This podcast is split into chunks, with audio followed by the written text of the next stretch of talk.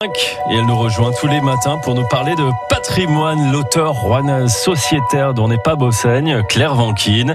On va parler de Saint-Étienne. Euh, ce matin, on va parler des deux statues de l'hôtel de ville.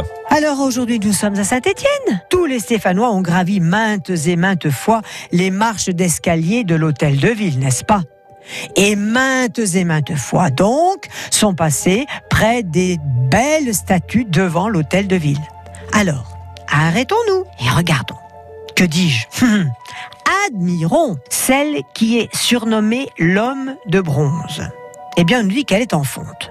En tout cas, elle est imposante. On dirait un peu une représentation du Vulcain romain, vous savez, ou aussi un peu une statue grecque. Personnellement, je trouve qu'il y a une ressemblance avec le dieu du feu et de la forge des Grecs. Il porte une barbe. On peut admirer les détails de la musculature de l'homme de bronze.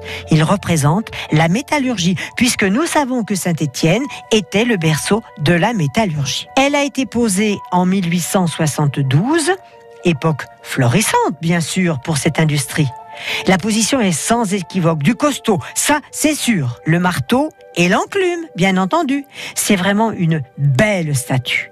Alors, même si les Stéphanois regrettent justement cette similitude avec les dieux grecs, ils auraient préféré, bon d'accord, ça se discute, c'est vrai, qu'ils soient plus sous les traits d'un bon Stéphanois, oui, mais en tout cas, l'artiste qui se nommait Étienne Montagny, grâce à un don important d'un ancien maire qui se nommait Hippolyte Royer, a tenu à rendre un véritable hommage à la ville. Et c'est, je crois, ce qu'on doit retenir. C'est tout simplement magnifique. Et moi, je dis chapeau l'artiste.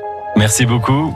Claire Vankin a retrouvé pour une balado-diffusion, c'est le mot français pour podcast sur FranceBleu.fr.